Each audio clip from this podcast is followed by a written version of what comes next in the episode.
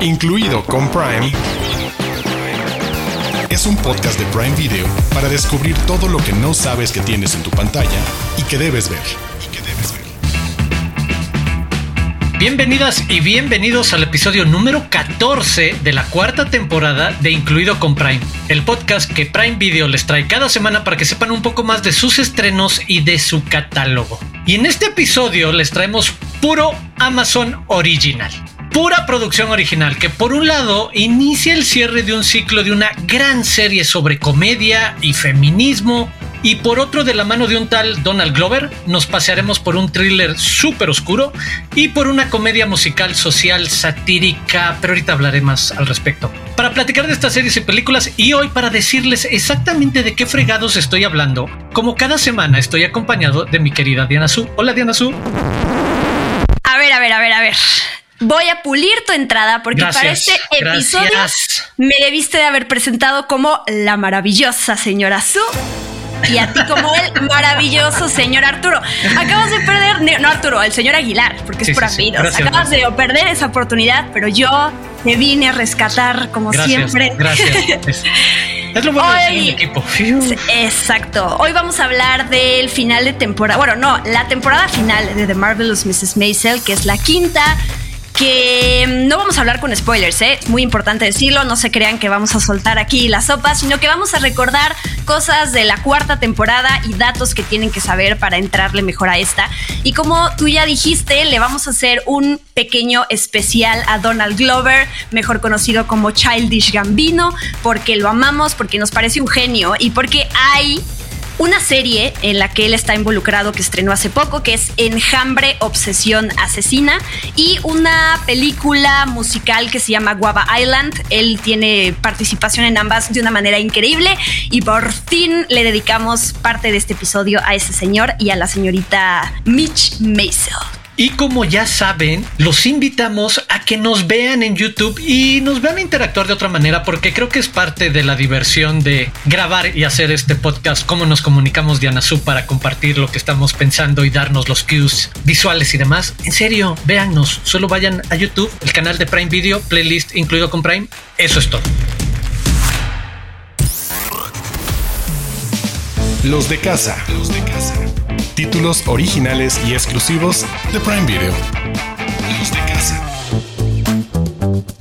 Entramos en materia y maravillosa señora Diana Su, ayúdeme a hablar de Marvelous Mrs. Maisel. En verdad, creo que no estoy exagerando ni mintiendo. Hay una serie de reconocimientos alrededor de una serie súper importante, una serie muy divertida, una serie que conectó a nivel de crítica, de premios, de audiencia, de simplemente entretenimiento y con muchas cosas a destacar que llega, ya lo decías hace unos instantes, a su última temporada. Y de nuevo, no les vamos a echar a perder nada, vamos a hacer un poco de en dónde nos quedamos y hacia dónde se empieza a mover de lo que ya pudimos ver de esta última temporada. Esta aventura de los 50 y 60. Diana, ¿me quieres ayudar a, darles un poco más de información si quizás alguien allá afuera todavía no tiene un poco más de información sobre de qué va, de qué estamos hablando cuando hablamos de, de Marvelous Mrs. Maisel?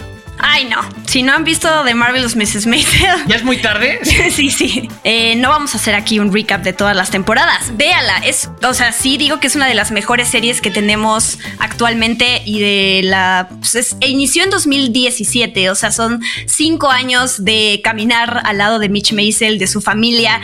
Rápido, ¿no? Es Mitch Maisel y su familia, es eso. Eh, Mitch Maisel y su familia, una familia de tradicional judía en Nueva York, en donde ella crece con ciertos estereotipos de lo que tiene que llegar a ser cuando sea una adulta, una mujer ama de casa, con un esposo, con una familia, y ella rompe absolutamente con todas esas, justo esos estereotipos. ¿Por qué? Porque en ella está una, un talento de subirse al escenario y poder hacer comedia, ¿no? Eh, un stand-up, que además la serie empieza planteándonos a su esposo como quien es quien tiene ganas de escribir sus rutinas y se da cuenta ella que en realidad quien tiene ese talentazo de conectar con la gente, de hablar de las cosas que le pasan en la vida y de compartirlas con un público es ella. Entonces, la vamos a seguir a lo largo de varias temporadas, que al final toda esta parte de la comedia y del stand-up se queda como es importantísimo en la serie, pero para retratar muchos otros temas de eh, feminismo, de mm, eh, esta época de los 60, que además todo el diseño de producción, todo el diseño de vestuario es una cosa impresionante. Yo sí estoy muy enamorada de esta serie. Lo que nos plantea la cuarta temporada es este miedo que tiene esta chica de brillar, ¿no? De la han despedido de varios lados, de repente le va muy bien económicamente, de repente no, su familia, todos son unos personajazos, pero creo que aquí lo que falta es cómo ella va a, dar el último salto para convertirse o no, porque eso es parte de lo que vamos a ver en la quinta temporada, en esa estrella del stand-up que ella que quiere ser. Y pues la acompañan, eh, como ya dijimos, sus papás, su ex esposo, sus hijos, pero sobre todo su manager, Susie Myers, que es un, ella también ha ganado un montón de premios junto con Rachel Brosnahan, que es la protagonista de la serie, porque de verdad los personajes están escritos de una manera exquisita, ¿no? Los, porque además ellos son estandoperos para la gente de la serie, pero nosotros como audiencia nos reímos, ¿no? o sea, de, sus, de toda esta parte, diálogos ingeniosos. Esta serie es una serie que te, al principio te abruma de la cantidad de diálogo que tiene y cómo todo es rápido y colorido. ¡Ya! Eh, a mí me costó entrarle y ahora la verdad es que la voy a extrañar. Creo que es de esas series que sabe crecer y desarrollar hacia lo multi en muchas cosas y lo señalabas. Muchos personajes muy ricos, muy atractivos, que hablan de muchas cosas y eso es multitemático de detrás de o en paralelo a la comedia y a la rutina de stand-up y a esa carrera, hay retratos interesantísimos en esta transición que precisamente señalas de cuál es el último gran paso que puede dar y que también estamos viendo como la transición hacia los 60 e inicio de otra generación. De nuevo, sigue habiendo techos de cristal súper claros y con retratos a mí me pareció, por ejemplo, interesante de nuevo el sumergirla en el universo de los programas televisivos de la época y que hacen guiños a lo que hoy conocemos conocemos también como una forma de comedia y que además es un hilo, no me adelantaré, con lo que hacía Donald Glover. Donald Glover en algún momento fue uno de esos escritores de comedia de un sitcom como Theory Rock. En algún momento Mrs. Maisel se convierte en la escritora de comedia de uno de estos late night shows al estilo de Johnny Carson y con un personaje ficticio. Pero eso, que se aprovecha de los contextos completos que sabíamos cómo funcionaba la televisión, en donde había espacio para escritores de comedia que hacían stand-up o rutina y cómo encontraban otros caminos profesionales para lo que tú dices, el siguiente gran paso, el consolidarse como ese grupo minúsculo de siete, ocho personas que escriben los grandes chistes del monólogo que abre todos estos programas televisivos que veían millones y millones de personas. Me sigue encantando eso, que tenga tantos otros niveles sobre lo que viven los personajes, sobre sus dinámicas familiares, religiosas. Súper de acuerdo contigo con lo cargado y rico que son los diálogos, que no hay manera en la que no haya un diálogo en el que no haya un intento de remate de comedia o chiste a la mitad de la interacción, que quiera casi como romper de lo que están hablando y es como de, ¿en serio hiciste el chiste en este momento? Sea entre cualquiera de ellos. Y de nuevo, como un retrato muy cultural y muy de la época, me, me encanta que haya una serie que pueda tener tantas cosas mientras es muy entretenida y tiene estos valores de producción que uno siempre se engancha con un retrato de época. O sea, de nuevo, regresar a los 50 y 60 y verlos de esta manera desde la intimidad en algún momento de los clubs nocturnos y después pasar a los grandes salones de concierto en los que también se presentaban eh, estos comediantes, me encanta. ¿Qué más te gustaría destacar, poner ahí adelante hacia este cierre de Mrs. Maisel antes de que pasemos a hablar de otro comediante convertido en actor? Pues a mí sí me gustaría dar un recap de la temporada pasada para que la gente sepa dónde van a arrancar los personajes, pero me da cosa porque aquí luego te tiran tomates de, ¡eh! ¿Por qué me spoileas la serie? Entonces ya no sé hasta dónde puedo contar cosas o no se vale. Sí. Aquí les va resumen de la temporada anterior, que es la cuarta. Eh, Moishe, que es el papá de Joel, que es el ex suegro de Mitch Maisel, tiene un infarto y casi se muere. ¿Por qué? Porque Joel en algún punto le da la noticia de que su novia está, eh, este personaje chino, porque es importante toda la presencia también de su cultura en la serie y en el bar que tiene Joel, pues está embarazada y entonces al casi le da el infarto. Eso por un lado. Por el otro, Susie Myers tiene ya su oficina establecida como Susie Myers y asociados, tiene ya una secretaria y ya es manager de varios artistas, entre ellos Mitch y entre ellos un mago que es un chavito que tiene mucho potencial, que también le teme un poco a subirse al escenario y entonces medio se da a desear, pero es un personaje que es importante, que por lo menos aparece al principio de la quinta temporada. Mitch Maisel, ahí no sé si decirlo o no, tiene un. se da un beso con un personaje muy querido de la serie, que quizás voy a, no voy a decir quién es por si quieren ver la sorpresa, pero ese es pues otro momento que todos como espectadores queremos saber qué va a pasar en la vida amorosa de Mitch Maisel, ¿no? Después de que se separó de Joel, pero siguen siendo muy amigos, algo que me encanta en la serie. Rose, la mamá de Mitch, le declaró la guerra a las casamenteras que como ella le querían quitar el trabajo porque estaba dividido por territorios Nueva York y entonces ellas tenían el poder y ella dice, no, yo también quiero tener aquí mi parte. Y lo más importante, y es a lo que me, me refería hace rato, Lenny Bruce, el comediante en algún punto le dice a Mitch, deja de tener tanto miedo porque ella es presentadora, ella es comediante en un club de striptease. De alguna manera ella encuentra ese espacio después de que la corren del tour de Shy Baldwin, pero también de otra manera ella se está escondiendo, ¿no? Le da miedo a, tomar una decisión y un paso más grande y también rechaza trabajos que ella siente que ya no están a la altura cuando ella no se puede dar ese lujo porque básicamente todavía no es nadie en la industria, ¿no? Entonces ese es el panorama importante. Pues espérense porque en esta nueva temporada también hay unos flash forwards Ahí que yo espero que funcionen a nivel narrativo y que nos muestren un poco más de todos los personajes en un futuro. Y no digo más. Es una buena sorpresa, es un buen teaser. Hay ahí un vistazo al futuro de Mitch Mason. Y con eso cerramos esta mirada. Adiós, 50 y 60. Hola, actualidad.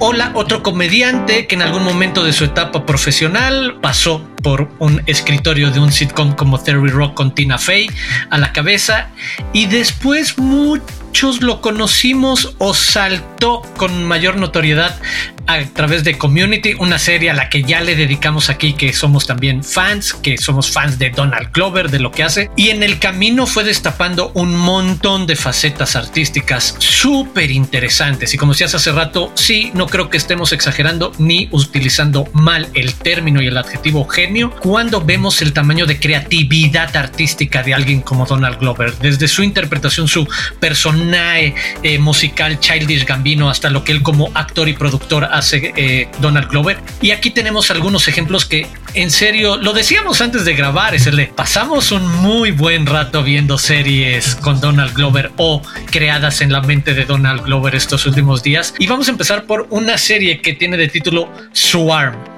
El Enjambre, Obsesión Asesina, ya están disponibles los siete episodios, creada por Janine Neighbors y Donald Glover. ¿Quieres ayudarme con esto? ¿Quieres empezar a platicar de ella? Híjole, es que son tantas cosas. Sí, por supuesto que sí. Yo es una serie que se me, como disclaimer, se me hizo muy fuerte, es muy violenta, aunque detrás también eh, puede, bueno, no puede, está inspirada en historia real, pero eso ahorita platicamos de, de ello. Pero la serie en sí sí trata mucha violencia, asesinatos, sangre, eh, cultos también hay, entonces nada más para que sepan que es como clasificación D, si, si tengo que decirlo de alguna manera.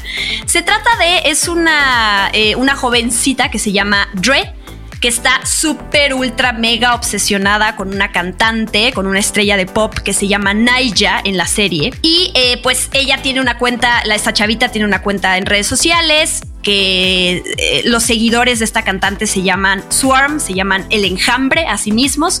Y pues como cualquier grupo de seguidores obsesivos, fanáticos, pero al extremo, pues cualquier cosa que digas mala sobre su banda o sobre su cantante favorito, te van a destruir. Entonces, es esta chica que vive con su hermana. Básicamente la vamos a seguir a ella en un viaje justo de violencia y de asesinatos, mientras vamos conociendo su pasado y de dónde viene su personalidad tan impulsiva, tan oscura e inesperada en muchas cosas, porque no quiero spoilear lo que va viviendo. Es, son episodios, o sea, ya dijiste son siete, duran treinta y tantos minutos, pero cada vez que acaba un episodio, yo sí me, o sea, me cansaba, o sea, de todo lo que a nivel producción también, o sea, la fotografía, esas imágenes que terminas de ver el episodio y las sigues viendo, o sea, tan, te penetra tanto lo que ves en pantalla que es como, wow, lo sigues sintiendo y sigues cargando con ese peso de lo que estás viendo. O sea, así de inmensa, más allá de que sea violento o no, me parece increíble lo que logran contar y transmitirte con esta serie que acabas agotado. Sí, por completo. Y ese punto de partida de cada episodio que comienza con esa frase de cualquier similitud con personas reales, vivas o muertas o eventos reales es intencional. Y ese guiño que va a aprovechar para jugar con esta exploración de la cultura y el universo del fan, pero del fan obsesionado, literal, hablemos de el lado oscuro del fan lo que dices, vamos a conocer de dónde vienen las raíces de esta mujer a la que acompañamos por esa caída de los infiernos. ¿Y qué es eso? Es, no puedes despegar la mirada de qué siguiente extraña situación y decisión la van a llevar al siguiente nivel de violencia porque, de nuevo, todo inicia o parece iniciar como de esos accidentes que echan a andar cualquier tipo de thriller o cualquier drama y de repente escala hacia otro tipo de violencia y motivación. No les queremos echar a perder lo que sucede precisamente con los asesinatos, pero la manera en la que están retratados y hacia dónde va llevando esta obsesión, en verdad me encanta. Incluso los toques que va creciendo conforme con los capítulos a lo fácil que es encontrar la información de alguien que haya mal hablado de tu artista favorito en internet, porque ellos mismos la compartieron, como todos hemos compartido en algún momento algo que podría permitir a que si yo la otra vez dije algo malo sobre Tim Burton, quizás alguien más que Diana, porque sé que Diana ya me está buscando para asesinarme al respecto, pero alguien más, además de ella, esté intentando lo mismo porque en algún momento puse una foto cercana a mi casa y sepan, sabes, como esos toques que llevan desde un extremo hasta mucha realidad y también otra realidad que de repente se niega o se ningunea y que creo que es también otro valor de Donald Glover, junto con series como Atlanta, ¿sabes? Hay un realismo social súper crudo sobre lo que vive, sobre lo que significa la experiencia afroamericana de discriminación y racismos y oportunidades súper limitadas de, ah, sí, lo que pasa en inmediatamente o poco después es, se va a meter con otro grupo de mujeres que están también en tables o de striptease, porque es lo único que no les echamos a perder lo que van a descubrir. Pero me gusta el universo tan rico y junto a lo que decías de la fotografía que sí me engancha, me tocó ver un par de los episodios utilizando audífonos y el diseño de sonido cuando Dre está en estas situaciones extremas en las que se acerca a un posible asesinato y en su mente está decidiendo voy a matar a esta persona porque en algún momento tituló que Naya es apesta y no vamos a extrañar ninguna de sus canciones. Ese sonido de enjambre y de abejas se mueve espacialmente. Hay un diseño súper padre aislado que acompaña y que de repente desaparece conforme ella va tomando sus decisiones y que es como un complemento muy padre de lo que decías de la fotografía y de la crudeza con la que toca los temas y con la que los pone a cuadro. Y no estaba exagerando, Diana Su, por favor, veannos, escúchenos. Cuando le llamaba D, es el de estén preparados para ver muchos miembros expuestos todo el tiempo, masculinos y femeninos, sin mayor empacho en las tomas más extrañas y bizarras de repente. Pero sabes que ya ni siquiera. Y eso como nada más la visualización, porque hay otras cosas mucho más rudas seriamente. Lo visual es lo que menos me, me perturbó. Es como el deseo de querer matar a alguien a nivel fan por defender a tu artista. Eso es, ese es el terror que a mí se me hizo brutal en la serie. Creo que, eh, bueno, por si se lo preguntan, hay artículos que hablan de cómo esta historia se parece o puede estar inspirada en, Naya, por ejemplo, en Beyoncé y en, la gente, los seguidores de ella eh, podría ir por ahí esa parte como de la realidad ficción, pero de los guiños, pero va más allá de eso, ¿no? No se trata de retratar. Miren, queremos retratar esto que pasó en la vida real, sino contar esta historia y contar justo, tú mencionaste la parte, o sea, ya, ya hicimos mucho énfasis en la parte de la violencia y toda esa parte, pero también está un humor negro, negricisísimo ah, y la sátira. Y rápidamente hay nombres que quiero mencionar que no hemos hecho. Donald Glover es uno, pero también está Dominic Fishback, que es quien interpreta a la protagonista. Que la, yo la vi en Judas y el Mesías Negro eh, que es, o sea, una jovencita que no inventes, qué increíble, qué gran actuación, sí, ¿no? Qué presencia. También como su hermana en la serie está Chloe Bailey, que Chloe Bailey es la hermana de Halle Bailey, que va a interpretar a la sirenita en el live action de Disney. También sale Paris Jackson, que es eh, hija de Michael Jackson, como una, una stripper que aparece ahí en la serie eh, que se hace amiga de Dre. Y obviamente tengo que hacer mención de mi ídola, Billie Eilish, porque ella aparece en, el episodio 4, en un episodio además impresionante sobre un culto ahí con el que se cuenta la protagonista. Y mira, rápidamente para quienes están viendo este en video, ah. traigo mi playera de Phineas y Billy, porque Arturo y yo los fuimos a ver en concierto y vivimos toda esa odisea de apocalipsis en donde se cayó el cielo y casi morimos eh, ahogados. Pero verla además en su primer eh, papel en una serie, tiene futuro Billie Eilish también como actriz, ¿eh? Mucha onda, busquen esa escena, exacto. Y hagamos rápidamente la transición a otra opción de la mente y de nuevo regresa Donald Glover a la pantalla con Wab Island, este musical. Es que es mucho más que un musical y es súper creativo y creo que Estoy equivocado si lo presento como de Donald Glover. Debería estar hablando mucho más de un video, una película de Childish Gambino, que aprovecha, me encanta lo que hace en varios momentos para incrustar canciones, para incrustar momentos musicales en una historia de amor con contexto de conflicto social en una isla con un hombre, un músico rebelde que se ve en una disyuntiva muy particular a la hora de participar en un festival y las amenazas que hay al respecto de nuevo de los poderes fácticos que siempre existen en cualquier universo, en cualquier país, en este mundo ficticio llamado Island. Súper rico y de no me alucina ver ahí This is America. Pequeños momentos de uno de los grandes videos musicales de los últimos años y de una de las grandes canciones de Childish Gambino y que sea parte de esta historia que es eso, emotiva y rica y romántica. Diana Su, ¿qué te gustaría a ti decir de Island que tiene tantas cosas que decirle? Porque no he dicho, es el de junto a Donald Glover está Rihanna. O sea, tampoco es como de, ah, casual, está solo, el protagonista. No. Eso te iba a decir de entrada. O sea, ya con los dos protagonistas llama la atención. Una película que dura menos de una hora, ¿eh? Y el, los super statements que hace en menos de una hora, con todas estas películas que, no pueden durar menos de tres horas hoy en día, porque parece que no saben eh, contar historias de forma más breve. Esta película lo logra en una hora. Y más allá de que sí están estas analogías políticas y de todo lo que se está diciendo a nivel social y político y cómo viven este, eh, cómo vive esta isla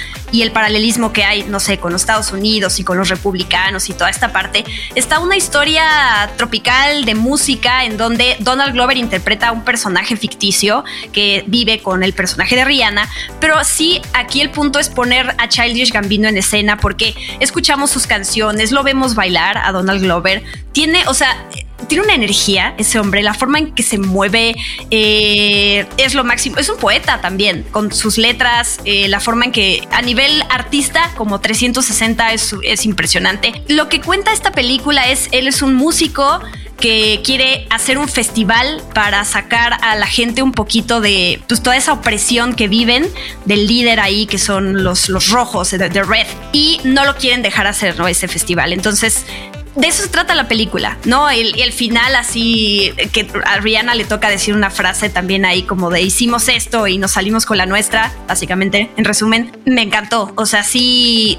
de nuevo, Donald Glover es un genio. Ah, trabaja mucho con su hermano, también hay que darle mucho crédito a Stephen Glover, que es su hermano menor.